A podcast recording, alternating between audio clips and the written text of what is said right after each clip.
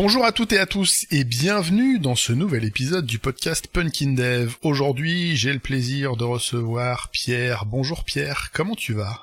Bonjour, merci pour ton accueil. Euh, bonjour à toutes et à tous. Et moi, je vais plutôt bien aujourd'hui. Ça va bien? Alors Pierre, euh, comme il est de coutume, euh, pour les personnes qui ne te connaîtraient pas, je vais te demander de te présenter en, quelques mots. Essaie de faire pas trop long pour la présentation, je sais que tu es bavard. je vais faire synthétique. Euh, la version synthétique, c'est que je suis un entrepreneur multicasquette. J'ai l'occasion de créer euh, plusieurs sociétés dans ma vie, j'ai même l'occasion d'en avoir plusieurs aujourd'hui. Et mon métier, c'est de résoudre les problèmes des gens avec lesquels je travaille, ça peut être des clients, ça peut être des associés, ça peut être euh, des personnes avec lesquelles je vais collaborer. Et euh, donc quelque part, je suis ce qu'on appelle un problem solver, un entrepreneur euh, as a service. Et voilà, après, on pourra rentrer dans le détail si, si ça intéresse euh, sur le sujet, si on a l'occasion de venir dessus. Mais voilà, je viens du monde de la tech, mais aujourd'hui, je suis pas un bon tech, je suis plutôt un généraliste parce que je pratique pas au quotidien. En tout cas, je pratique pas de manière euh, approfondie dans le quotidien. Et euh, par contre, j'ai une vision qui est très très large du monde, et c'est cette vision-là sur laquelle je m'appuie pour euh, bah, pour résoudre les problèmes auxquels je suis confronté tous les jours. Dac, euh, c'est important de dire que tu viens de la tech. Je pense que la plupart des gens qui nous écoutent viennent de la tech, donc ça, ça, ça va rassurer. Encore que j'aimerais bien avoir des gens qui viennent pas forcément de la tech, et c'est prévu. Euh, je suis très mauvais en organisation, mais ça viendra. Euh, je voulais juste recontextualiser rapidement. Euh, je t'ai proposé cette invitation. En fait, euh, on s'est rencontrés euh, euh, in real life il y a pas si longtemps, dans les, j'allais dire, dans les cercles freelance autour de Lyon. Et tu nous as raconté un peu ton parcours, et dans ce que tu fais, dans ce que, dans les postures que tu adoptes, euh, il y a un ou deux mots clés, moi, qui m'ont intéressé. C'est pour ça que je te fais venir aujourd'hui. Euh, c'est sur ce sujet-là.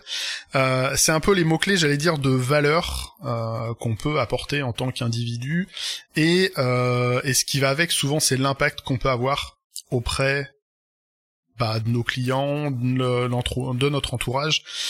Et moi, j'avais envie de causer de ça, si ça te va toujours. Oui. Ça t'a laissé 5 minutes avant qu'on commence l'enregistrement, j'espère que ça te va encore. C'est parfait. Euh, mais du coup, ouais, j'aimerais bien qu'on... En fait, que tu commences par définir ces termes-là, qu'est-ce que tu mets dedans, histoire qu'on sache un petit peu de quoi on parle. Euh, c'est quoi pour toi la valeur, euh, la valeur perçue ou l'impact C'est quoi les liens entre les deux? C'est un peu vague, mais je suis sûr que tu peux le faire. Yes. Il y a pour moi un point qui est qui est important, c'est comment je me mets à la place de mon interlocuteur. Que mon interlocuteur, ce soit mon collègue, que ce soit euh, euh, ma direction technique, que ce soit un client, que je sois salarié, que je sois dans un contexte de freelance, de SN, chez le client final, peu importe. La question c'est euh, est-ce que l'important c'est ce que je fais ou est-ce que l'important c'est ce que les autres perçoivent de ce que je fais? Et euh, moi je l'ai vu chez beaucoup de, profils tech puisque c'est de ça dont on parle, où euh, les personnes me disent oui mais regarde ce que je fais et on me comprend pas et où euh, regarde ce que je fais c'est pas vécu à sa juste valeur, c'est pas perçu à sa juste valeur. Et pour moi, c'est cette notion de valeur perçue où déjà il faut comprendre que ce que moi je vis et ce que moi je ressens n'est pas forcément ce que ressent mon interlocuteur ou mon interlocutrice. Et ensuite, euh, la, sa carte du monde euh, est pas la même que la mienne. Et donc l'important, c'est pas de faire ce que j'estime juste, mais de faire ce que j'estime juste et qui apporte de la valeur à mon ou mes interlocuteurs. Et souvent, dans beaucoup de contextes, qu'ils soient entrepreneuriaux ou, euh, euh, salariés, euh, l'incompréhension, elle peut venir de là. Je livre un produit, si je parle de produit, et le produit, il fait pas ce qu'il y a dans la tête de mon client. Alors ça, c'est la, la, grande histoire des produits tech de, euh, de, la différence du fossé entre euh, ce qui nous est demandé et ce qu'on livre. Et euh, il y a la grande question de bah, qu'est-ce qui va être perçu? Mais moi, il y a une question que j'aime bien poser dans un cadre entrepreneurial, mais qu'on peut tout à fait poser dans le cadre d'un projet, quel qu'il soit. C'est si on travaille ensemble, qu'est-ce qui fait que bah, à la fin de ce projet ou en cours de projet, tu seras content? Qu'est-ce qui fait qu'on aura abouti à quelque chose qui apportera des résultats pour toi? Alors ça peut être des choses qui sont factuelles, mais il y a aussi des choses bah, qui sont de l'ordre du ressenti. Et moi, la question de euh, si on travaille ensemble, qu'est-ce qui fait que dans six mois, tu seras satisfait ou tu seras satisfaite C'est une question que je trouve hyper intéressante parce que la réponse m'aide à comprendre une partie de la valeur de mon interlocuteur.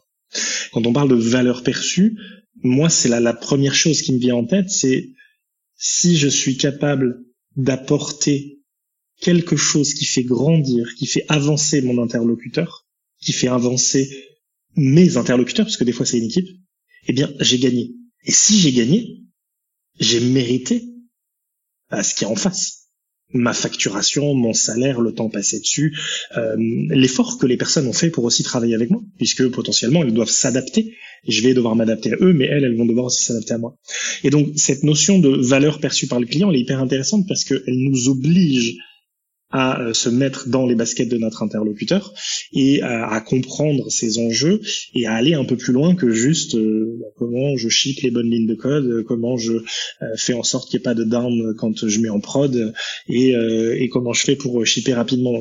En fait c'est pas le sujet. Moi j'irais même jusqu'à dire, c'est peut-être un peu provocant, mais, mais j'en suis convaincu que c'est un point de détail. Moi il m'est arrivé sur de nombreux projets d'entendre un besoin qui ressemblait à, et c'est un exemple que j'aime bien que j'aime bien prendre, on construit un paquebot pour aller chercher le pain au coin de la rue. Et moi j'ai mon, mon client qui me dit bah voilà j'ai un paquebot, il en est fier, hein, parce qu'il l'a payé cher. Et puis il me dit le fuel ça coûte cher pour aller chercher du pain. Et, et moi mon rôle c'est de dire tu sais qu'on pourrait faire la même chose avec une trottinette et que cette trottinette, euh, ben en fait, elle est standard, on n'aurait pas besoin d'aller aussi loin. Et voilà. Et donc la notion de valeur perçue, c'est déjà de se mettre à la place, se remettre dans le contexte, aller passer du temps avec. Moi, il y a quelque chose, si vous l'avez encore jamais fait, euh, vous qui nous écoutez, c'est euh, posez-vous à côté des personnes pour lesquelles vous travaillez. Allez vous immerger dans le contexte. Et ne me dites pas, ce n'est pas possible. Parce qu'en fait, si c'est pas possible, ça veut dire que vous l'avez jamais essayé ou que quelqu'un vous a dit non. Et dans ce cas-là, il y a la question de bah, comment on lève l'objection et comment on va se poser à côté de la personne. Vous verriez les choses qu'on est capable de faire en disant, mais regarde, je vais t'aider à prioriser. Parce qu'une liste de fonctionnalités longue tourne le bras, une roadmap, il y en a plein. Si vous posez à côté des personnes et que vous vous rendez compte qu'il y a une tâche qui est faite, qui dure 5 minutes, qui est faite 50 fois dans la journée, bah, vous pouvez amener la valeur. Pour moi, cette notion de valeur perçue, c'est comment je me mets à la place de la personne en face de moi. Et je lui apporte quelque chose qui répond à son besoin à elle. C'est super intéressant le justement le ce que tu disais juste avant. Euh, comment on se met à côté de la personne et le chez nous c'est pas possible. Je l'ai entendu mais tellement de fois, euh, je l'ai certainement dit aussi un certain nombre de fois parce que euh, ces barrières-là, elles existent sur plein de projets euh, dans la tech. J'ai envie de dire surtout quand tu bosses pour des grosses boîtes, pour des gros comptes qui ont des étages hiérarchiques, administratifs pas possibles, qui font que les équipes tech sont ultra isolées de la réalité des utilisateurs du terrain. Et, je pense qu'il y a plein de gens qui voudraient, mais qui ne peuvent pas parce que des fois tu sais pas par où commencer quand t'es dans ces groupes-là.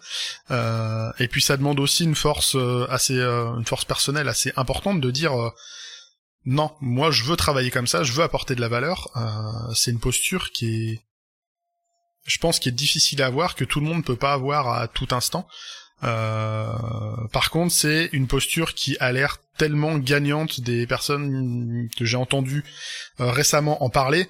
Euh, il y a eu très récemment à Xcraft, il y a eu Aurélien Boudou, lui, il bosse plus que comme ça. il a révolutionné une entreprise qui travaillait avec de la tech en classique. Lui, il est arrivé, il a dit non non, je vous vends pas de chef de projet, d'architecte, de MOA, de machin. Il y a moi. Par contre, ma condition, je veux bosser avec les gars qui vont utiliser le soft. Et du coup, il s'est retrouvé dans la forêt avec des bottes, une tronçonneuse dans les mains pour comprendre euh, ce que c'était le métier de la scierie. Et il a livré un truc de folie. A priori, euh, les gens sont super contents. Euh, donc c'est intéressant. En fait, il a livré de la valeur. Il a livré quelque chose qui sert à des vrais gens dans la vraie vie, sur le terrain. Et en fait, c'est juste ça. Il a rien fait d'extraordinaire, mais en fait, on l'a tellement oublié que ce qu'il a fait, c'est extraordinaire. Et en fait, il a juste fait ce qu'on lui a demandé. Alors, ce qu'on lui a demandé, avec des gros guillemets, en fait, il a, il a, c'est lui qui a posé un cadre.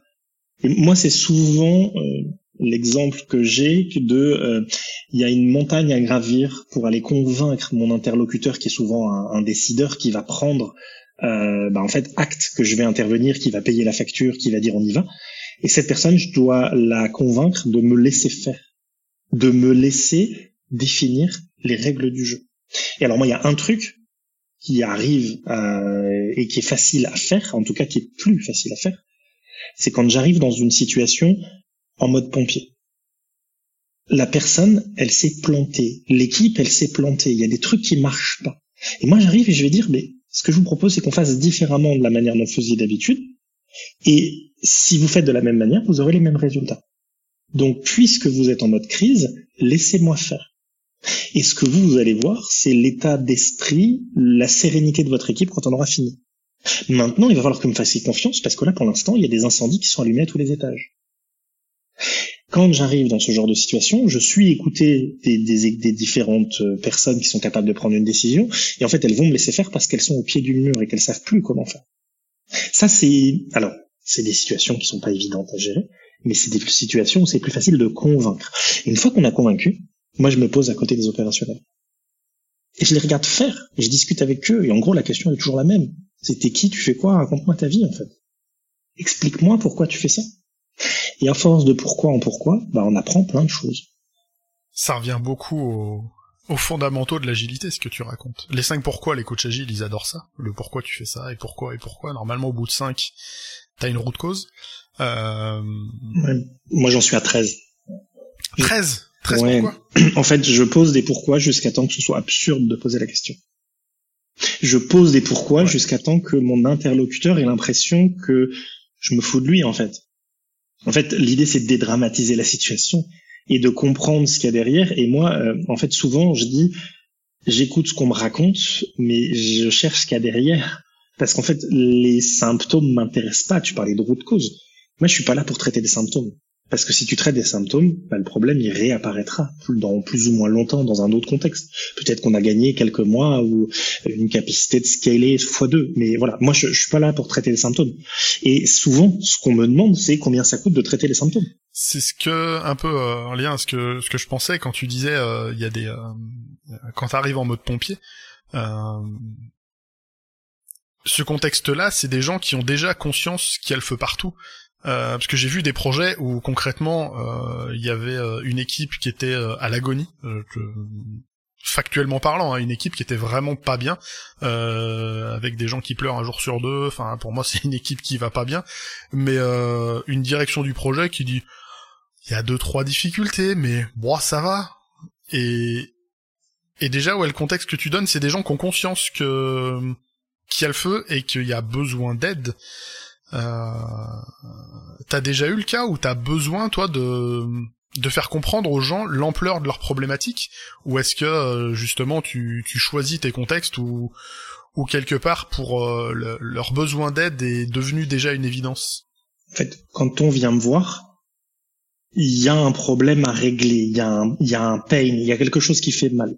Par contre, souvent le brief qu'on me donne il est parcellaire et on me donne que la vision de la direction, la vision de quelqu'un qui a gueulé un peu plus fort que les autres et qu'on a écouté pour une fois. Et euh, on me donne que la partie immergée de l'iceberg la partie émergée de l'iceberg voilà dans l'autre sens. Euh, ce que je moi je ne vois pas quand j'arrive et quand j'écoute le premier brief qu'on me fait c'est la partie immergée c'est ce qu'il y a sous l'eau. Donc euh, on va pas faire appel à moi aujourd'hui juste pour le plaisir on va faire appel à moi parce qu'à un moment ça fait mal, parce qu'à un moment il y a un truc qui est compliqué, parce qu'on n'arrive pas à atteindre. Des fois le, truc qui est compliqué c'est euh, je piche pas en fait, j'ai recruté du monde, j'ai mis les moyens, j'ai fait tout comme on m'a dit, et euh, en tant que décideur, bah euh, on, livre pas, euh, les clients continuent à gueuler, on doit gérer des indispos, on doit gérer, on doit gérer des downtime, si on parle de direction de projet, mais des fois il y a des sujets complexes, il y a j'arrive des fois dans des situations où il n'y a pas de problème parce que le projet n'a pas démarré. Et le projet va démarrer parce qu'on ne sait pas par quel bout prendre le truc. Parce qu'on doit mettre huit métiers autour de la table et qu'on ne sait pas les faire parler.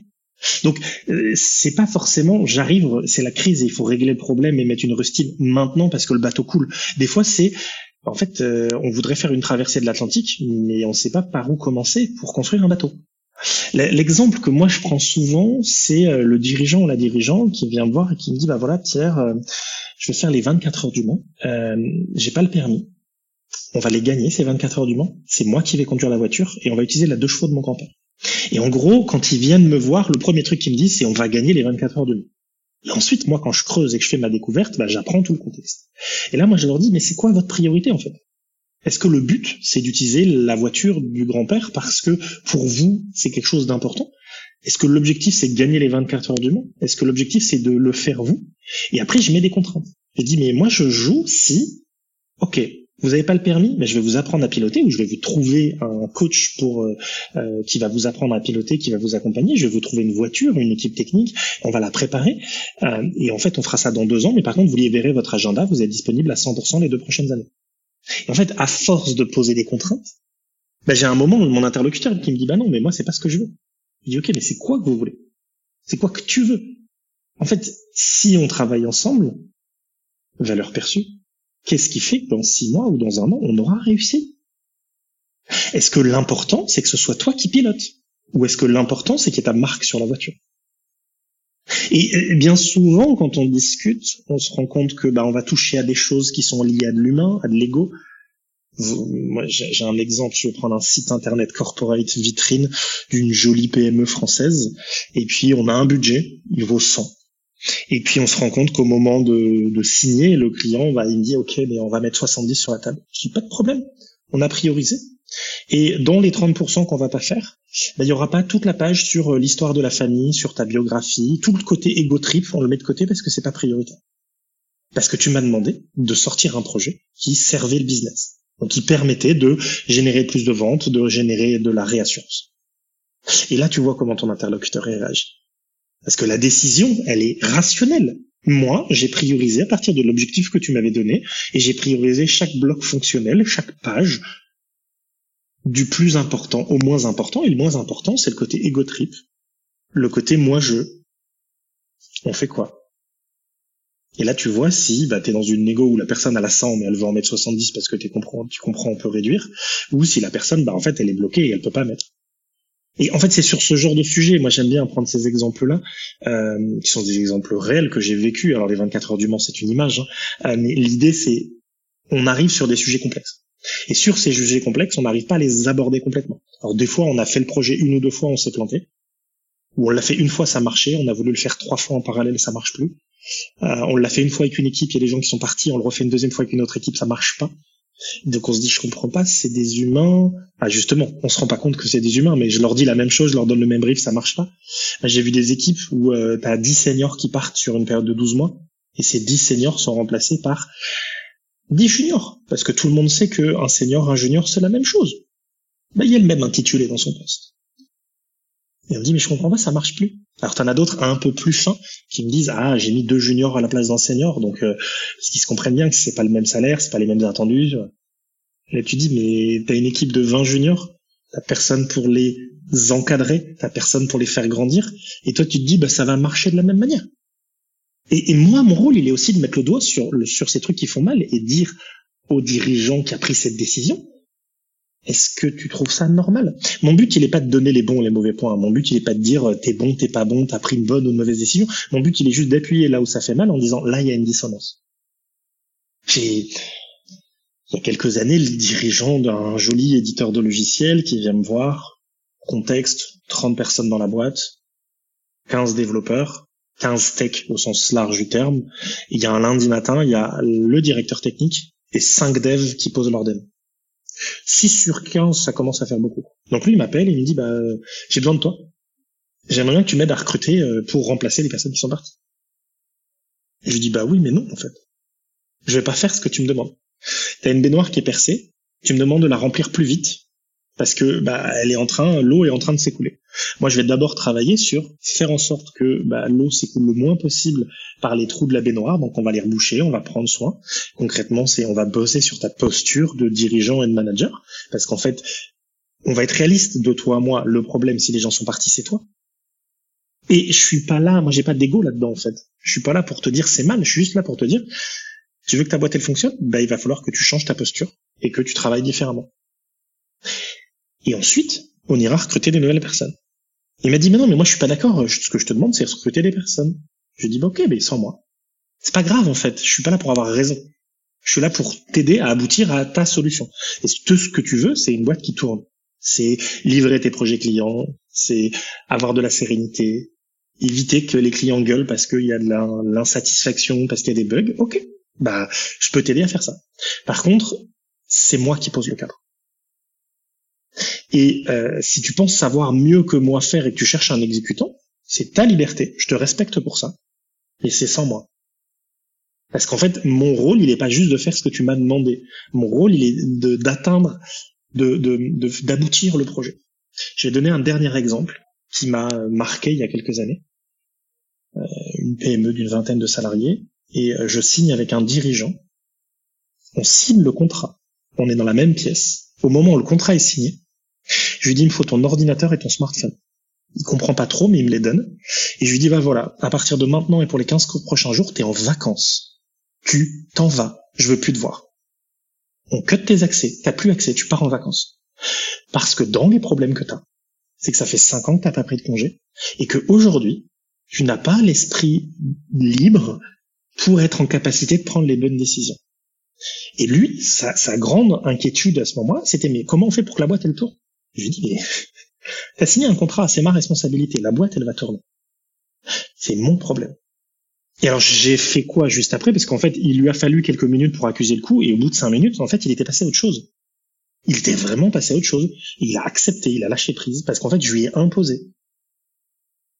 Et comme je lui ai imposé que c'était pour son bien, bah il a accepté. Ensuite, j'ai été voir l'équipe, je l'ai réuni, et je lui ai dit, bah voilà, le contexte, c'est ça, c'est le problème qu'on a eu. Ce que je vous propose, c'est qu'on va travailler tous ensemble, et on va bah, livrer ce qu'on doit livrer, on va faire en sorte que ça tourne. Et donc moi, ma question, c'est, vous voulez faire ça comment? Là, il y a 15 jours de liberté. Et si personne ne veut, c'est pas grave, hein, on coule la boîte. Mais la réalité, c'est que vous êtes dans le bateau. Qu'est-ce qu'on fait? Et donc, on a bossé ensemble. Et en fait, il y a eu un effet de bord que moi j'ai beaucoup aimé, c'est qu'il y a des personnes qui n'étaient pas suffisamment écoutées à l'interne et euh, qui osaient pas forcément ou, qu'on n'écoutait pas ou que potentiellement un jour elles avaient fait une recommandation qui n'était pas forcément quali et donc derrière bah en fait on les écoutait plus. Bah, moi j'ai fait en sorte qu'on écoute tout le monde j'ai fait en sorte qu'il y ait de la communication en interne. Je dis pas que ça a été facile. Il y a eu du boulot. Par contre, ça a été faisable. Mais c'est ce genre d'exemple où en fait, euh, est-ce que j'arrive toujours sur du pompier? Non. J'aime beaucoup tes, j'aime bien tes, euh, tes exemples, tes anecdotes comme ça. Euh... J'essaie de me mettre à la place euh, des personnes qui nous écoutent là. Euh, toi, tes, ta posture, tes récits, ton profil, euh, font que tu as un impact très haut niveau. T'es proche euh, des décideurs, t'es proche des équipes de direction, du management, tout ça. Euh, J'essaie d'imaginer comment ça peut se traduire euh, la, la, réflexion autour de l'impact euh, pour des profils plus plus en bout de chaîne. Posture dev, comment en tant que dev tu peux avoir ce type d'impact, mais bah du coup à une autre échelle parce qu'il y aura pas le, le même impact. Euh, là, l'équipe que tu décrivais, euh, le fait que tu, euh, même dans la douleur, même si ça a été difficile, euh, t'as changé entre guillemets, t'as changé les règles du jeu en termes de communication, de gestion de l'équipe. Il y a des profils qui ont pu prendre une forme d'essor et avoir plus d'impact au niveau local j'ai envie de, me poser la question euh, comment ces personnes-là auraient pu y arriver euh, si t'étais pas là? Est-ce que c'était impossible? Euh, Est-ce qu'il y a quand même des leviers? Euh, Moi, je me pose la question de j'ai pas moi quand je cherche des missions, je propose je propose mes services, j'essaie d'avoir de voir les problématiques de mes de mes clients. J'ai pas le réseau dont tu disposes pour adresser euh, ce type de profil, est-ce que euh, malgré tout je dois tirer un trait sur euh, sur le fait d'avoir un impact sur l'équipe Je sais pas si toi tu as une une vision là-dessus. Moi je trouve ta question elle est intéressante. Moi je vais juste le résumer par un terme que tu as utilisé, c'est les règles du jeu. Le, le sujet pour moi, c'est ce sujet des règles du jeu. Le point important sur les règles du jeu, c'est de savoir et d'être au clair sur quelles sont les règles du jeu avec lesquelles on joue. Et ça, c'est un point hyper important, c'est si on est au clair sur quelles sont les contraintes du projet, qu'est-ce qu'on doit atteindre, Avec quelle équipe Comment C'est beaucoup plus facile d'être créatif sur la valeur qu'on apporte. C'est beaucoup plus facile de dire je m'ajuste, je m'adapte. Et surtout, si on reparle de la valeur perçue, c'est beaucoup plus facile d'avoir de la valeur. Moi, il m'est arrivé dans certains projets, euh, si je reprends sur des projets où euh, on bosse avec une équipe tech et on doit livrer un produit, de faire du code crade parce qu'il fallait livrer. Le sujet de livrer, c'est vraiment le sujet de, euh, bah, en fait, on fait un MVP et on doit prouver que ça marche. C'est tout. En dehors de ce cas très spécifique, bah, si on doit euh, shipper du code qui va en prod, il y aura des milliers ou des millions d'utilisateurs connectés en même temps dessus, bah, on va pas travailler de la même manière. Et donc, si je sais pas ce qu'on attend de moi, c'est compliqué de répondre à la question. Et donc aujourd'hui, oui, quand moi je me positionne sur de la direction de projet, que j'arrive sur des sujets complexes et que je discute avec un, dirigeant ou une dirigeante d'entreprise, oui, j'ai une posture que certains n'ont pas et je vais avoir des opportunités que certains n'auront pas. Par contre, le fait de pas avoir cette opportunité ne veut pas dire qu'on n'a pas d'opportunité. Elle veut dire qu'on a d'autres opportunités, mais à notre, à notre niveau, avec notre prisme, dans notre équipe, dans notre contexte. Donc la question à se poser, c'est quel est mon contexte? Quelle est la valeur que j'apporte dans ce contexte? Qu'est-ce que on attend de moi? Moi, je, discute régulièrement, par exemple, avec des développeurs freelance qui me disent bah, le contexte me convient pas. Euh, euh j'ai encore eu là récemment. Euh, ce qu'on me demande, c'est euh, de l'exécution, ou ce qu'on me demande, c'est de faire du code et puis les reviews elles mettent du temps, ou on est sur du cycle en V et ça marche pas. Et je leur dis mais qu'est-ce qu'on attend de toi en fait? Qu'est-ce qu'on attend de toi et est-ce que ça te convient? Parce que tu as aussi la liberté de dire le poste dans lequel je suis ne me convient pas. Alors ne me convient pas, qu'est-ce que je peux faire évoluer ou ne me convient pas, bah, il y a un moment, est-ce que je peux changer? Alors changer veut pas dire euh, se lever en mode rage quit et euh, claquer la porte. Ça veut se dire euh, déjà comprendre. Si je suis pas bien dans mon dans mon dans mon quotidien de ce que je fais aujourd'hui, qu'est-ce que je peux mettre en place pour être mieux demain? C'est-à-dire que si je me dis, bah voilà, je suis salarié, je suis euh, sur un gros projet, euh, je fais du dev, peu importe le langage, euh, dans un certain mode de fonctionnement, et il y a un moment, il y a des choses qui me conviennent pas. Ok, est-ce que je suis en capacité de les faire changer? Est-ce que moi, je peux m'adapter? Est-ce que je peux en apprendre des choses Et puis, si vraiment c'est pas possible et qu'à un moment je sais que je vais quitter, qu'est-ce que je peux trouver d'autre qui va correspondre à mon besoin et euh, qu'est-ce que je peux mettre en place euh, pour comprendre ce qui ne convient pas pour que ce soit résolu? Ça me rappelle euh, euh une vieille, vieille, vieille anecdote là-dessus. tu parlais de, de, la posture de, de, de salarié. J'ai envie de dire, si vous êtes salarié et que vous écoutez ça, c'est des questions qui sont hyper importantes à se poser. si ce que je suis en train de faire ne me convient pas, qu'est-ce que je peux faire? Et si vous n'arrivez pas à à poser ces questions-là, parce que quand on est junior, ça peut être difficile de se rendre compte de poser ces questions-là. Moi, je l'ai vécu au tout début de ma carrière, un des premiers projets que j'ai fait. Euh, je suis arrivé sur le projet et on m'a dit bon bah tu un des premiers projets où je suis staffé, tu rejoins telle équipe, tu vas coder avec cette équipe-là, on va te présenter le truc et on me présente le truc et en fait on me file des trucs à faire. Euh, sauf qu'en fait, je comprends pas ce qu'on attend de moi, je comprends pas ce qu'on me demande de faire. Euh, moi, j'ai un profil de développeur et je me retrouve à devoir à, devoir écrire des specs fonctionnels et, je suis junior et en fait, je comprends pas. Je me dis bah peut-être que je suis quand même censé le faire. Alors j'essaye et puis je muse et puis je travaille pas en fait parce que je, enfin je travaille pas. Je passe mes journées à rien arriver à produire et euh, et, en fait, j'ai traîné tellement longtemps, j'aurais pas dû, euh, parce qu'à un moment, j'ai juste, euh, j'ai juste écrit à, je sais plus, mon manager ou je sais plus à qui j'ai écrit, genre, c'est compliqué, j'y arrive pas. Ah, eh ben, pas de problème. Euh, je contacte ton chef de projet. Vous vous prenez une demi-heure et vous redéfinissez les rôles. Toi, avant d'y aller, réfléchis à ce que tu veux faire. Lui, il va réfléchir à ce dont il a besoin, voir comment vous pouvez trouver un truc. Et euh, et on a requalifié le contenu de la mission. Ça a pris, factuellement, ça a pris une demi-heure. Hein. Il m'a dit ah bah tu veux faire quoi euh... Ah bah tu veux pas faire des specs fonctionnels Bah y a pas de problème. Tu veux, tu veux faire du code? Bah on va te mettre que sur du code. Il y a pas de souci. On a des analystes, on va trouver. Il y a du besoin de partout. Alors c'est un gros projet. Et, et c'est hyper important effectivement de, de de poser ces questions-là pour euh, bah déjà juste survivre, pas se retrouver dans une situation où on subit 100% de ce qui se passe euh, ça veut pas dire qu'après ça, toute la mission était trop cool et que j'ai vécu les meilleurs jours de ma vie. Hein. Euh, ça restait un vieux projet un peu euh, un peu délétère, mais voilà, il y avait des il y avait des trucs intéressants. Ouais. sur, le, sur, le, sur le cas du junior, moi j'aimerais juste réagir là-dessus. Euh, la grosse difficulté pour le junior, c'est qu'on ne sait pas à quel moment faut dire stop.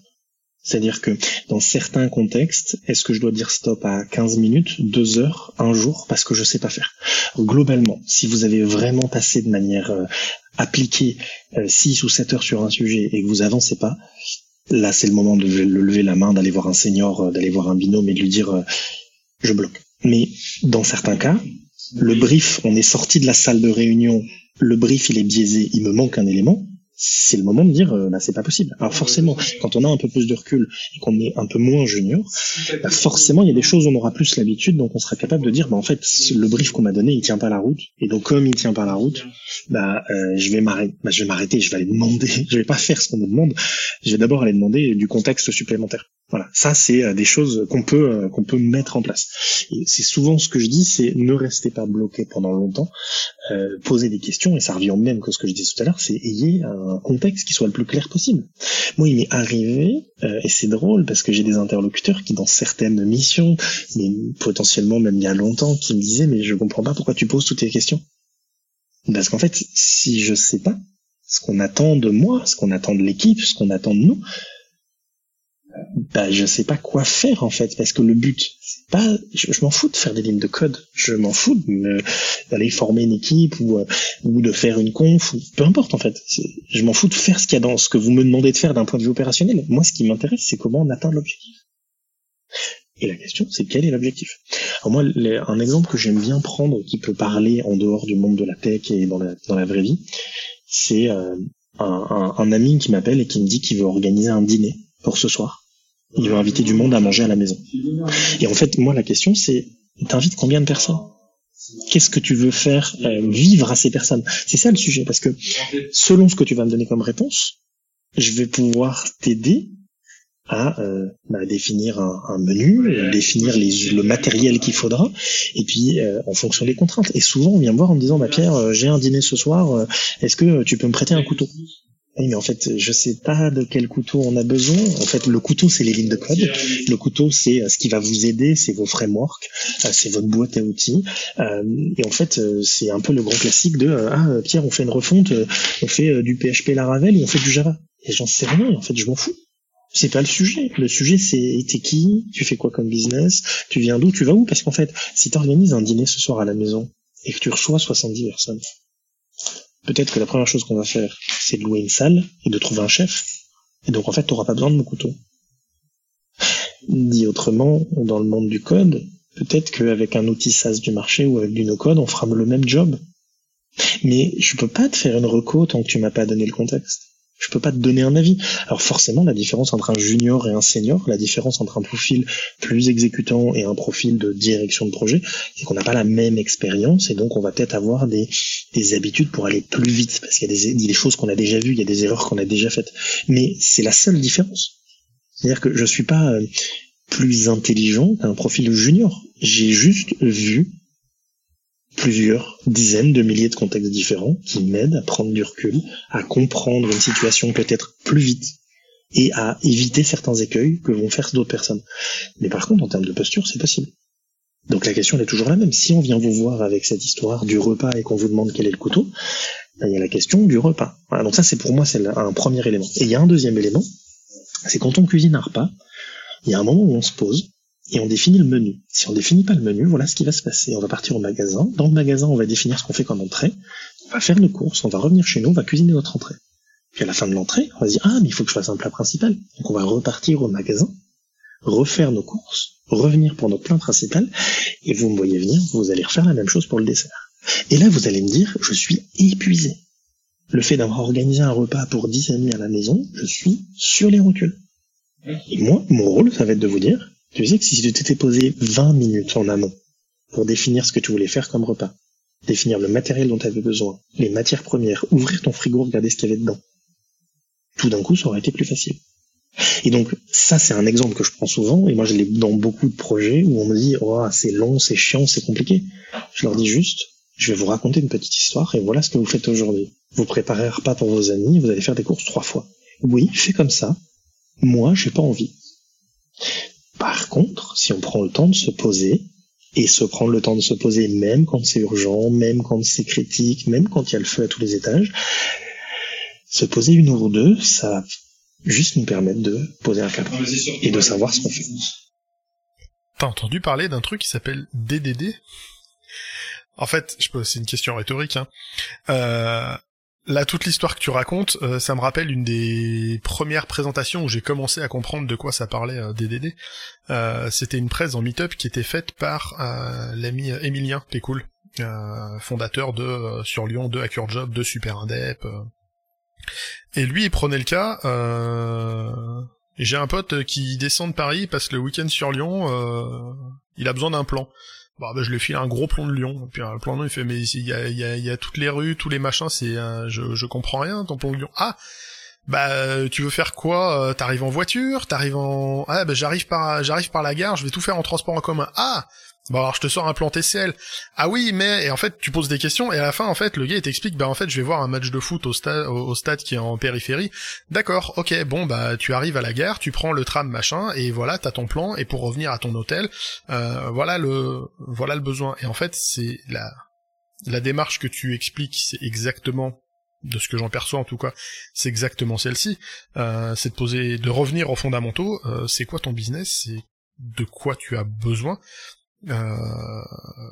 de quoi, pas de quoi tu penses avoir besoin, ne me sors pas ta solution euh, que tu imagines, euh, de quoi tu as vraiment besoin, c'est quoi ta problématique que je peux t'aider à résoudre aujourd'hui. Et, en fait, je sais pas si t'es un expert en DDD, mais quelque part tu fais du DDD stratégique dans ton quotidien. Ouais, c'est marrant parce que c'est un terme que j'utilise très peu le DDD. Euh, maintenant, je suis d'accord avec toi. c'est très très proche et c'est même similaire. Euh, moi, il y a un petit tip, c'est quand on me dit euh, euh Pierre, euh, trouve-moi une voiture pour aller d'un point A à un point B. Mon rôle, c'est de prendre un pas de recul et de me dire est-ce qu'on a vraiment besoin d'une voiture? Parce que si le point A et le point B, il y a 500 mètres et que on est euh, valide, bah, une paire de baskets, ça suffit. et ensuite, de me dire pourquoi la personne, elle voulait me faire prendre une voiture et, de, comprendre le pourquoi. Et la question pourquoi, moi, c'est l'une de mes questions préférées. Hein, c'est pourquoi, pourquoi, pourquoi, pourquoi. Je la pose beaucoup. Et en fait, le fait de dire le fait déjà de prendre un pas de recul permet des fois de trouver une autre solution. Donc ça, le DDD nous le fait et euh, c'est une bonne approche. Mais le fait de dire pourquoi mon interlocuteur voulait m'imposer ça? Est-ce que c'est son mode de fonctionnement? Est-ce que c'est son habitude? Est-ce que c'est parce qu'en fait, ben en fait, il vend des voitures, donc il a peut-être intérêt à utiliser une voiture. Et en fait, l'idée, c'est de comprendre d'où on vient, de comprendre. Encore une fois, on parle de la valeur perçue tout à l'heure, de comprendre comment fonctionne mon interlocuteur. Alors, la difficulté, c'est quand j'en ai plusieurs. Et moi, je l'ai déjà vu sur des projets avec des objectifs qui étaient différents selon les interlocuteurs. Et donc j'ai en face de moi un CODIR, donc un comité de direction, j'ai huit personnes, et euh, bah, ils vont pas dans la même direction. Et donc là, moi, la grande question, c'est, avant qu'on prenne une décision, j'ai besoin de les mettre autour de la même table, et j'ai besoin qu'ils se mettent d'accord. On ne bougera pas et on ne fera rien tant que vous n'êtes pas d'accord. Et quand je dis ça, ben souvent j'ai des gens en face qui me disent mais je comprends pas pourquoi le projet démarre pas. Ben parce qu'en fait vous m'avez pas donné de direction. On est sur un bateau et je sais pas où je vais. Je peux faire beaucoup de choses. Mais par contre si vous me donnez huit directions différentes, eh ben on va galérer. Et, c'est ça le sujet. Le sujet, c'est d'abord se mettre d'accord sur là où on va. Alors forcément, vous qui nous écoutez, en fonction du contexte dans lequel vous êtes, en fonction du pouvoir que vous avez, en fonction du niveau hiérarchique, ben, il va falloir le faire adapter à votre niveau. Mais potentiellement, vous allez peut-être pas comprendre où va le paquebot. Mais si vous êtes en cale, la question c'est qu'est-ce qu'on attend de vous? Si ce qu'on attend de vous, c'est que la chaudière, elle reste toujours à plus de 100 degrés, et eh ben votre rôle, c'est que la chaudière, elle reste à plus de 100 degrés. Par contre, ça peut avoir le coup de comprendre de manière un peu plus macro de pourquoi. Même si ça prend un peu de temps. J'ai plein de parallèles en fait avec ce que tu racontes. Euh... Ça me refait penser. J'aime bien citer des gens euh, qui m'ont inspiré à, à, des moments, euh, à des moments importants. Il y a un mec qui s'appelle Arnaud Lemaire, euh, qui est développeur, euh, qui était à l'origine, je crois, basé à Bordeaux. Il avait fait une conférence justement où, il expliquait, euh, où il incitait les devs à, arrêter de, de, passer leur vie dans ce qu'il appelle l'espace de solution et à passer plus de temps dans l'espace du problème. Et ça revient exactement à ce que tu dis, se poser la question, on me demande une voiture pour faire ça, pour peut-être pour faire 500 mètres, en fait, on sait pas euh, pourquoi t'as besoin d'une voiture? C'est quoi en fait la problématique? Là, tu m'apportes déjà une solution. Tu veux que je t'aide à mettre en place ta solution? Euh, moi, mon boulot, c'est de poser la question, c'est quoi vraiment ton problème? Parce que tu me proposes une solution. Moi, je suis tech. Toi, tu ne l'es pas. Euh, donne-moi le pourquoi et le comment. Je me débrouille avec ça. Et, et ça, je pense qu'à tous les niveaux de dev, enfin tous les niveaux techniques, on peut avoir un espace du ce, cette partie-là du comment, c'est mon affaire. Euh, quand on est euh, quand on a un profil ultra senior, un peu type architecte, euh, le comment, la solution globale, on a, mais c'est au dev, je veux dire local, qui va savoir le comment euh, micro euh, à petite échelle, il va s'insérer euh, dans une grande archi, mais bah, le comment c'est pas à l'architecte de le dire. Lui, il sait pourquoi il a mis en place cette archi, il sait vers où on va. Et les devs vont s'insérer là-dedans, mais savoir comment tu vas dispatcher dans tes méthodes, c'est pas à l'archi de décider ça, c'est au dev. Et, et le dev s'occupe du comment. Après le pourquoi, c'est bien de pouvoir remonter, de comprendre pourquoi l'archi a mis en place cette archi-là pour bah pas la tordre euh, quand on code au quotidien. Euh, enfin voilà, c'est c'est applicable à plein de degrés. Et là-dessus, c'était, euh, on parle de valeur et d'impact. Euh, c'est Hugo Lassiège, le fondateur de Malte, qui avait fait une conférence et des articles là-dessus sur euh, la valeur, parce qu'aujourd'hui on vit dans la tech, tu, tu, fais 50 devs, ça y est, t'es senior. Alors c'est sympa d'être senior au bout de 5 ans d'expérience, sauf que bah, il reste 35-40 ans de carrière à remplir, on fait quoi après? Et en gros, si je résume euh, très euh, très vulgairement ce qu'il raconte, euh, lui il mesure la seniorité et des profils par le périmètre de l'impact que les personnes peuvent avoir. en gros, tu vas être dev senior si tu as un impact en gros sur ton écosystème technique très local. si tu es capable d'avoir en gros et après ça déroule la plus ou moins la grille de salaire et de fonction qui va derrière. Euh, si tu as un impact qui peut sortir de l'équipe et adresser une DSI, adresser une entreprise tout entière, adresser un secteur de métier, adresser une industrie, euh, voilà, c'est un peu différents euh, différents paliers de d'impact qu'on va qu'on peut avoir. Euh, avec la valeur qui va avec. Euh, si on prend euh, les tous les pères fondateurs de la tech comme on la connaît aujourd'hui, ceux qui ont co-signé le manifeste agile, bah ouais, ils ont eu un impact sur une industrie à l'échelle mondiale. Là, tu parles d'impact. le but, quand on est junior, c'est pas de viser ce type d'impact dans les six mois. si ça doit arriver, ça arrivera. On n'est pas tous voués à faire des carrières pareilles. Et c'est très bien comme ça. Hein, je... Faut arrêter de se mettre la pression à vouloir euh, que tout le monde euh, devienne le futur euh, Bezos ou qui tu veux. C'est pas, enfin personnellement, c'est pas une fin en soi. Mais mesurer cet impact-là et euh, J'essaierai de mettre le lien dans la description si j'y pense sur l'article de, de, Hugo. je trouve ça assez assez intéressant ce qui met justement les vraiment les périmètres d'impact et avoir conscience qu'en tant que junior. Euh, c'est pas parce que ça fait euh, six mois, euh, un an que qu'on bosse qu'on peut pas avoir un impact et avoir une utilité et vraiment adresser de la valeur. Et ça me paraît super important moi en tant que freelance de mesurer la valeur et l'impact que je peux avoir parce que c'est directement corrélé au TJM que je vais pouvoir proposer. Euh, en tant que salarié, c'est directement corrélé aux augmentes qu'on va pouvoir demander, aux évolutions de poste et, et aux futurs postes qu'on va pouvoir aller démarcher ailleurs. Il euh, a pas de, je fais pas forcément de distinction là sur la, je veux dire la structure juridique qu'on a quoi.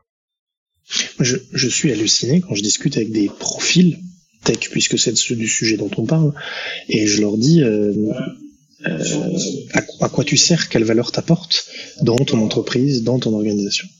Et que la personne, elle n'est pas capable de me répondre de manière euh, précise, en fait, parce qu'elle s'est jamais vraiment intéressée au sujet.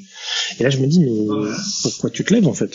C'est, c'est quoi le sens de tout ça? Est-ce que tu le fais par passion? Est-ce que tu aimes faire du code? Est-ce que ce que tu aimes, c'est euh, d'être avec tes collègues? Voilà, mais en tout cas de comprendre le contexte et l'enjeu et de savoir pourquoi, euh, bah pourquoi en fait tu es là en ce moment et, euh, quel est ton impact?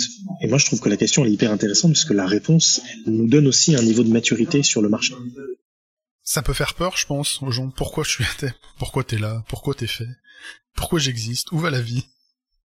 Alors on va te répondre 42 et puis voilà, on a fini le débat. Mais euh, non, c'est c'est des questions qui sont potentiellement difficiles à se poser parce qu'il faut quand même être. Euh, alors paradoxalement, j'allais dire, il faut être bien dans ses baskets, mais euh, en fait, c'est les questions qui sont les plus importantes à se poser si on n'est pas bien dans ses baskets, parce que c'est là que va partir la solution. Mais c'est à ce moment-là qu'elles sont les plus difficiles à se poser aussi. euh, elles sont aussi difficiles à se poser quand on a euh, une espèce de routine dans laquelle on est bien. Euh, ça, tu nous en parlais euh, en soirée, en soirée à Cure Job quand t'es intervenu.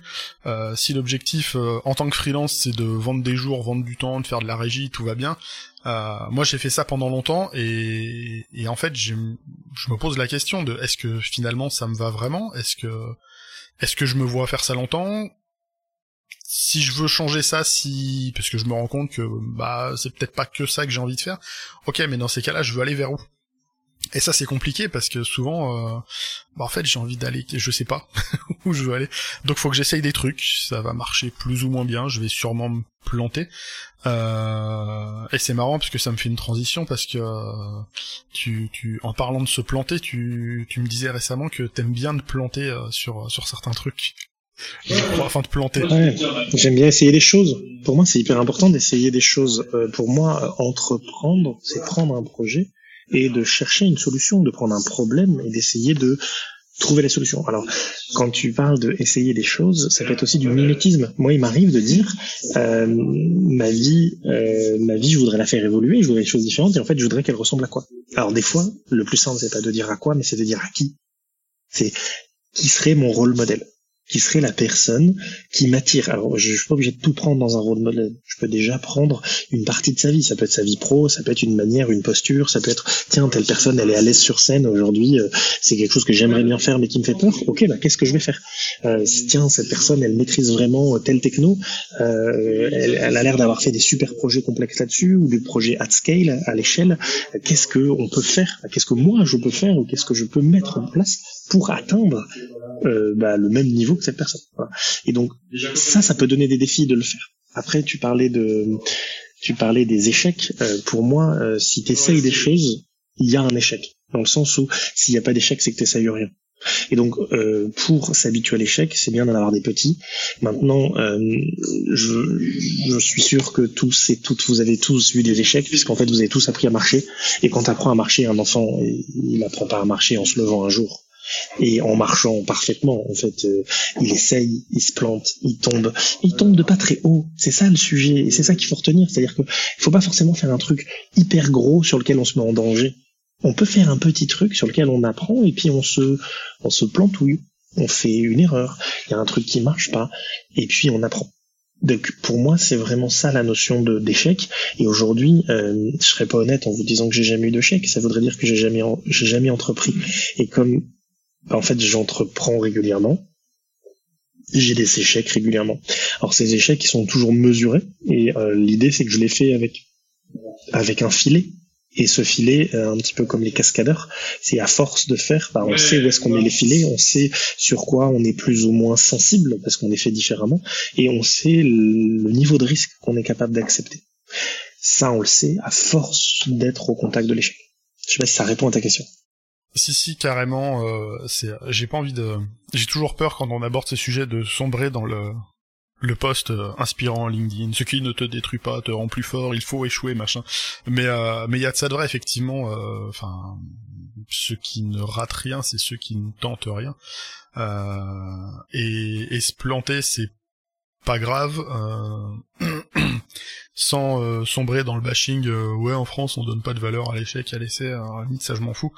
Mais effectivement, essayer des trucs, euh, pas considérer, enfin pas que ça devienne un, gros mot rédhibitoire l'échec, parce que ça peut ça peut faire, enfin ça fait mal la première fois que tu te plantes, parce qu'on oublie qu'on a appris à marcher, qu'on s'est vautré un nombre de fois absolument incalculable. quand on est adulte, ouais des fois ça peut ça peut faire mal. Je vois plein de gens qui se découragent euh, rapidement. Euh, je jette pas la pierre du tout, hein, euh, mais euh, tu parlais de prendre la parole en public. Il y a plein de gens qui veulent tenter de faire des conférences, donc qui répondent à des CFP pour aller en conférence et qui sont refusés parce que bah, parce que c'est le jeu, parce qu'en fait les les orgas de conf reçoivent des centaines de sujets et en général il y en a même pas entre il y en a entre 10 et 20% qui sont gardés. Donc forcément il y a un gros taux de refus et il y a plein de gens qui oh, de toute façon c'est pas pour moi, j'abandonne. Bah en fait, ok, ça a pas marché une fois. Euh, par contre, essaye pas deux fois de la même façon. Il y a, il y a de l'accompagnement, il y a des gens qui connaissent un peu les les trucs et astuces pour être mieux pris. Euh, juste t'as peut-être pas eu de bol euh, parce que ça se trouve il y avait trop de sujets tellement bien, le tien était juste un peu bien et il y avait des trucs trop bien. Enfin, et c'est pas grave ouais de de se planter. Là, je prends cet exemple-là parce que c'est un truc que je connais bien et sur lequel j'ai eu la chance de bah, de passer au-delà de mes échecs et, en fait j'en ai encore maintenant. Il euh, y a plein de gens qui me disent ouais mais toi t'as de la chance, t'es pris en conférence. tu rigoles, le taux de refus que je prends il est colossal. Enfin, euh, j'ai eu un talk qui a bien marché pendant un an. Ensuite, pendant un an et demi, deux ans presque, j'ai rien qui est passé. Tous les sujets que je proposais étaient, euh, étaient retoqués.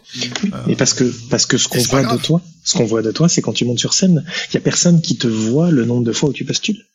Et ça c'est ça c'est le grand sujet. Alors moi la personne qui m'appelle en me disant euh, Pierre j'ai pas été pris à un CSF à un CFP c'est un échec j'en peux plus j'en ai marre. Je vais lui dire mais très bien mais t'as une équipe t'as un job t'as un coworking t'as as des gens autour de toi t'as des assauts, va donner un talk de 20 minutes un midi. Vas-y. C'est ça. Et en fait, il y a un moment, si tu me dis, non, mais moi, j'arrive pas à monter sur la plus haute marche, et que tu me dis, bah, non, mais la vie, elle est nulle, ben, en fait, je vais juste te dire, coupe la marche en deux, en trois, en 18, on s'en fout, fais un petit truc. Montre-moi, fais la différence, prends la parole, ouvre un compte Twitch, euh, en fait, prends, euh, prends, euh, en fait, ce qui te sent, ce, qui te permettra d'être plus à l'aise, et ce qui te permettra d'avoir une petite réussite. Et si tu n'y arrives pas sur une grande scène d'une grande conftech, ben, en fait, c'est potentiellement que t'es peut-être pas encore prêt ou que en fait t'es peut-être pas encore visible. Pour être visible, fais des petites choses. Et moi souvent euh, on me dit mais euh, en gros euh, Pierre t'as de la chance. Non, j'ai pas de chance. C'est le fait d'avoir de la chance, c'est manger des pommes. Mon métier, c'est de me mettre au milieu du verger.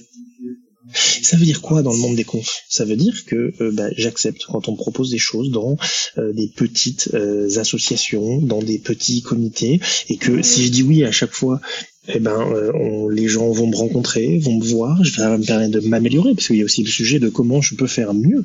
Euh, potentiellement, j'ai des choses à travailler, j'ai un discours, j'ai une manière de présenter les choses. Et puis, bah, si je dis non à chaque fois et je dis non, mais attends, moi, tant qu'il n'y a pas 1000 personnes dans la salle, je me déplace pas. En fait, j'aurai jamais 1000 personnes dans la salle. Donc, on fait petit et on grandit. À 1000 personnes, j'ai pas fait encore euh, jusque-là même si euh, j'ai quelques réussites dont je suis plutôt euh, plutôt satisfait. Euh, mais oui, j'aime bien dire qu'il y a, enfin, la notion de chance c'est très relatif. disons qu'il y a le fait de passer, de réussir à passer dans un certain nombre de confs, c'est une chance, euh, après, c'est oui, c'est une chance parce que je suis privilégié de pouvoir euh, d'avoir une situation qui me permet de prendre du temps de bosser là-dessus. Euh, après, c'est aussi des opportunités qu'il faut arriver à prendre au bon moment. moi, j'ai fait exactement comme tu l'as tu l'as décrit. Hein. À la base, les confs, je pensais pas du tout en faire, et puis je me suis retrouvé à faire un meet-up avec une conf un peu longue. pardon, euh, voilà un gros meet-up et puis j'ai fait des formats courts. Euh, et puis un jour je me suis dit tiens si je faisais un podcast parce que j'avais envie de communiquer, j'ai sorti un podcast et ce podcast là m'a permis de m'ouvrir certaines confs parce que euh, bah, le sujet que j'ai proposé, euh, il existe déjà en version embryonnaire sur le podcast. Euh, c'est pour ça que je propose à des gens de me contacter si vous avez des sujets que vous avez envie de raconter ici. moi, je trouve ça toujours cool d'avoir des nouveaux sujets, et je sais que ça n'a pas aidé que moi à être pris en conf. les gens qui regardent les sujets en conf, s'il y a une référence que ça a déjà été diffusé quelque part, il y en a certains qui vont avoir le temps, qui vont écouter, qui vont faire ouais ça ça m'intéresse vraiment, alors que le sujet à la base ça m'intéressait moyennement. Euh, ok, c'est quelqu'un qui a déjà parlé. En plus, on a un indice de confiance qui monte. Euh, donc il y a plein de plateformes. Euh, faites des meet-up, tout ça. Après voilà, c'était l'exemple des confs. Il y en a plein d'autres. Celui-ci, moi, je m'en suis bien sorti. Il y a d'autres trucs dans le monde de la tech des fois j'ai plus de problèmes à oser euh, tenter des trucs. Euh, typiquement sur des solutions, euh, mettre en place certaines archis, je suis toujours hyper timide. Si je l'ai pas fait une fois ou deux avant accompagné, je vais avoir du mal à y aller. Alors que j'ai des potes, eux, c'est c'est bon, j'ai lu un truc, j'ai fait deux trois exercices, vas-y, yolo, je le tente. je vais me ramasser, mais je vais j'ai une capacité de travail qui va me permettre de quand même rester efficace chez mon client. Ça, moi perso, j'ose pas. chacun son après, il faudrait que j'ose un peu plus parce que en termes de mesure d'impact, euh, encore une fois, si je veux me vendre plus, mieux, eh ben il faut que je sois capable de de pas attendre euh, qu'il y ait trop d'autres gens qui aient débroussaillé, sinon c'est ces autres gens qui vont être recrutés, pas moi. Ouais, moi, En toute logique. moi, sur l'histoire de la sortie de sa zone de confort et de la prise de risque, il y a quelque chose que j'aime bien, c'est que je, je suis comme les autres humains. En fait, j'ai besoin de confort et j'ai besoin de de me sentir en sécurité. Et en fait, j'accepte de temps en temps de mettre un orteil dehors sur un sujet, mais je me mets pas en danger partout. Alors si je le prends d'un point de vue macro, euh, j'essaie d'avoir une vie euh, perso équilibrée dans laquelle je me sens bien et où euh, j'ai du plaisir à avoir euh, du temps en famille le soir, le week-end. Et euh, pro, bah, j'essaie d'avoir des projets dans lesquels je puisse me projeter, qui euh, me, me sécurisent financièrement et qui ont du sens et qui ont de l'impact. Et de temps en temps, bah, je vais tenter des choses côté perso où je vais me mettre un peu plus à risque, ou des choses côté pro où je vais me mettre un peu plus à risque. Par contre, je fais pas les deux en même temps.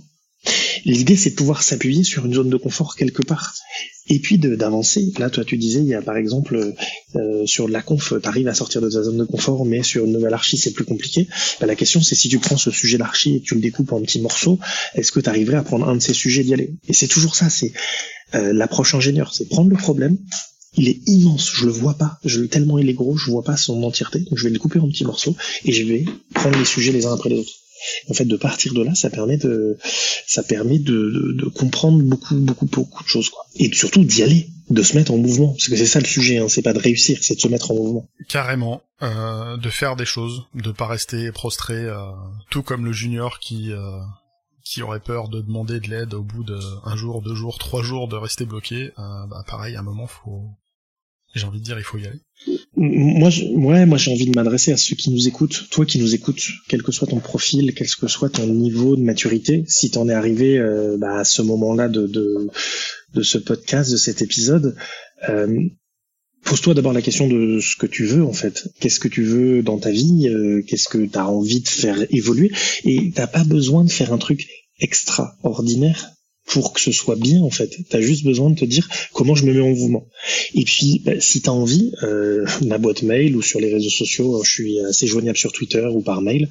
Euh, si t'as envie d'en parler, c'est toujours avec plaisir en fait. C'est-à-dire que euh, là t'as une main tendue et cette main tendue t'as le droit de la prendre. Et ce sera toujours avec grand plaisir parce qu'en fait euh, on est dans un écosystème, on est dans un réseau où il y a de l'entraide. On a une chance énorme dans la tech que je vois pas dans d'autres industries, ou que je vois beaucoup moins dans d'autres industries, c'est qu'il y a beaucoup d'entraide. Et euh, moi, pour moi, c'est important, c'est de se dire que euh, la porte, elle est ouverte et qu'on peut discuter. Ça veut pas dire que j'aurai la solution miracle et que je vais euh, euh, vous présenter le truc qui vous changera la vie. Non, ça veut juste dire que bah, une discussion ou un échange d'emails, des fois, peut aider à un déclic à un pas. Et le sujet, c'est que si vous voulez faire un chemin qui fait 500 pas, bah, il faudra faire à un moment le premier pas, puis le deuxième, puis le troisième, puis le dixième. Et tant que vous n'aurez pas fait ces dix premiers pas, bah, en fait, le numéro 500, il arrivera jamais. Et donc, le sujet, c'est comment on fait pour faire ces premiers pas et comment on fait pour se mettre en mouvement. Et ça tombe bien, c'est ce que moi j'appelle entreprendre. Entreprendre, c'est se lever et y aller, quoi. Se mettre en mouvement. J'ai plus rien à ajouter, c'était la meilleure conclusion du monde, tu nous as fait. Euh, limite euh, limite poétique avec le ton qui va bien et tout.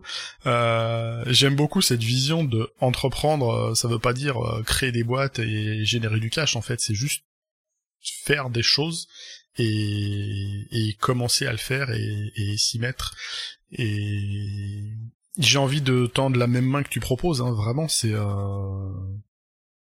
s'il y a des questions, on peut le faire. euh, Enfin voilà, on est joignable sur euh, sur des sur des réseaux. Je mettrai euh, je mettrai euh, en description. mais vraiment, ça sera avec plaisir. En plus, alors pour rassurer, c'est aussi intéressé parce que je trouve ça super enrichissant d'écouter le parcours des gens. Des fois, j'ai l'impression de en faisant ça, de faire le le canard en plastique du dev qui, a un problème, qui a besoin de l'exprimer, il l'explique à son canard. Ah, mais j'ai la solution. Eh Ben c'est par là qu'il faut que je commence. Et en général, ça roule tout seul. Et moi, j'ai eu plein de gens qui m'ont permis de faire ça, euh, qui m'ont posé les questions et qui m'ont dit mais bah vas-y. Ok, allez. Les équipes techniques avec lesquelles je bosse, la plupart du temps, euh, quand j'ai une posture de directeur technique, euh, en fait, elles finissent par m'appeler canard. Parce qu'en fait, je viens me poser à côté d'elles et puis je leur dis, mais, ok, tu bloques, raconte. T'en es où? Tu fais quoi? Et en fait, euh, je fais juste ça. Et alors des fois, tu dis, mais euh, t'as pensé à regarder la doc? Viens, on lit la doc ensemble. T'as pensé à poser la question à ton bidon T'as pensé à appeler, euh, faire appel à un ami? Alors des fois, le canard, il ouvre son canal d'adresse et puis on trouve une solution externe. Mais souvent, en fait, 99% du temps, on l'a là. Donc, à toi qui nous écoutes, garde en tête que il y en a d'autres qui peuvent t'aider. Par contre, si tu demandes pas d'aide, c'est un petit peu comme si tu fais pas le premier pas. Il n'y a jamais personne qui t'aidera en fait. Et euh, dis-toi si ça peut t'aider à, à te baisser la, la pression, c'est que je suis le premier à demander de l'aide. Je suis le premier à avoir besoin d'aide. Je te l'ai dit tout à l'heure, je suis un généraliste. Autrement dit, je suis un mauvais en tout. J'ai une vision très large du monde. J'ai une très très bonne culture web, tech. Par contre, j'ai une vision très peu profonde. Je suis plus mauvais que la, plus, que la plupart, que 100% des gens avec lesquels je travaille. Puisqu'en fait, ils ont une vision qui est plus, plus, moins large du monde, un peu plus étriquée, avec une vision plus profonde. Ce sont des spécialistes dans leur métier. Et donc, tu es quelqu'un, ben, il y a de fortes chances que tu sois un spécialiste ou une spécialiste. Et donc, il y a un moment, ben, moi, je passe mon temps à demander de l'aide à des gens. Je passe mon temps à leur dire, mais qu'est-ce que vous en pensez? Et après, c'est mon rôle que de faire une synthèse. C'est mon rôle que d'aider à prioriser. C'est mon rôle que d'amener une équipe quelque part. Mais ton sujet à toi, c'est, t'as le droit de demander de l'aide. T'as le droit. Voilà. il y a un truc que je dis souvent, c'est que je refuse le piédestal. Parce que le piédestal, quand euh, quelqu'un te met sur un piédestal, le jour où tu tombes, ça fait mal. Et moi, je, je veux pas être mis sur un piédestal, en fait. Je suis comme les autres. J'ai juste euh, bah, mon expérience, ma vie, euh, mes valeurs, ma manière de, penser. Et des fois, je peux être différent avec une vision du monde et puis surtout l'assumer et l'assumer haut et fort. Ça, ça, je sais faire. Mais par contre, euh, je suis pas euh, mieux ou moins bien que les autres. En fait, j'ai juste euh, des fois un peu à côté parce que j'ai une vision du monde qui est out of the box. voilà, je, je, pense beaucoup en dehors de la boîte. j'ai une, une, capacité à, à, comprendre un contexte et à trouver les trucs qui sont dissonants, qui est assez rapide, en tout cas plus rapide que les personnes que j'ai l'occasion de croiser. Mais c'est pas un concours en fait. Parce que si vous me demandez de déployer euh, une infra, une archi, ben en fait, je sais pas faire. J'ai appris, j'ai fait des choses, mais en fait, aujourd'hui, je fais faire et je travaille avec des gens dont c'est le métier. Et, et, c'est assez drôle parce que la manière dont euh, je raconte mon métier à ma maman, c'est que euh, je suis un chef d'orchestre. Si tu mets un chef d'orchestre tout seul, ça va être très très silencieux. Et si tu mets des, des musiciens qui sont des spécialistes dans leur métier sans chef d'orchestre, ça va être la cacophonie. Donc en fait, moi, je sers à rien sans vous. On a deux doigts de lancer un deuxième épisode sur euh, la posture de coach, mentor. Euh... Quand tu veux. Toi qui nous écoutes, si tu veux, si tu veux, tu t'envoies des mails, euh, t'envoies des mails, tu nous harcèles en disant quand est-ce qu'on fait un deuxième épisode? Voilà, on est chaud. Euh, on pourrait, euh, ça serait ça peut être très intéressant les, les postures. Euh, tu parlais de demander de l'aide, euh, juste euh, accepter de de se dire ok j'y arrive pas seul, je vais demander de l'aide et ça c'est quelque chose qu'on a naturellement beaucoup de mal à faire. donc ça sera intéressant. Donc on garde ça pour un un numéro 2, déjà on a explosé le timing, je pense que c'est tu as battu le record de l'épisode le plus long de l'histoire du podcast. Et pourtant on a dit qu'on essayait de faire synthétique. mais euh, je, je m'y attendais, c'est c'est pas grave. Euh, mais c'est très très cool. Euh, ouais, juste rapidement pour clôturer, euh, toi sur les réseaux, t'es sur Twitter, tu disais? Ouais, je suis sur euh, un peu tous les réseaux sociaux, mais globalement, si vous voulez discuter, Twitter, c'est bien, et euh, vous allez avoir un, un, un, retour. Et vraiment, en fait, euh, le, le, réseau préféré, c'est la boîte mail, en fait. Je, je, ma boîte mail, elle est centralisée, ma boîte mail, elle est gérée, je réponds à mes mails, c'est efficace, on mettra mon adresse mail, je, je, je, suis joignable. Et puis après, vous cherchez mon nom et mon prénom, vous me trouverez sur Internet. Euh, voilà, dans, dans tous les cas, s'il y a besoin de discuter, bah, la porte est ouverte. Et s'il y a besoin de discuter, vous saurez me trouver. Ça marche. Et eh ben, presque, je suis déçu. J'aurais bien continué encore une heure ou deux. On se prendra une après-midi euh, complète la prochaine fois. C'est, mais en fait, je pense qu'on va faire des, des, des, rencontres IRL. Je vais prendre des, euh, des vrais micros, euh, des vrais micros cravates, et puis, et puis on va causer. Et puis après, je passerai mes week-ends à faire du montage pour avoir des trucs, mais, mais ça sera avec plaisir. Euh, je me rends compte, j'aime bien ça en plus, monter des trucs. Mettre des cliffhangers, mettre les trucs à la fin, je l'ai déjà fait une fois, c'était marrant. Euh, si je peux recommencer, je le ferai avec plaisir. Pierre, vraiment merci d'être passé dans le podcast. J'espère que bah j'espère que t'as passé un beau moment. Moi, c'était cool. J'étais content. Écoute, moi je suis ravi. Merci beaucoup de m'avoir invité. J'espère que c'était pas trop décousu et j'espère que toi qui nous écoutes, t'auras appris quelque chose. Si t'as appris quelque chose, dis-le nous. Euh, moi, il y a des gens qui me disent ah j'ai écouté euh, l'épisode de podcast, c'était cool. Et ma question est toujours la même, c'est t'en as retiré quoi? C'est vraiment si tu peux me dire si t'es arrivé jusqu'ici, ce que t'en as retiré, si tu veux dire à Sylvain ce que t'en as retiré, c'est ça que ça nous aide en fait à comprendre les, les petits bouts de message. Parce que sur euh, plus d'une heure de discussion. La question c'est euh, quel petit bout de message il reste euh, et qu'est-ce que tu vas faire? Parce qu'en fait ma question numéro deux c'est qu'est-ce que tu vas mettre en, œuvre maintenant?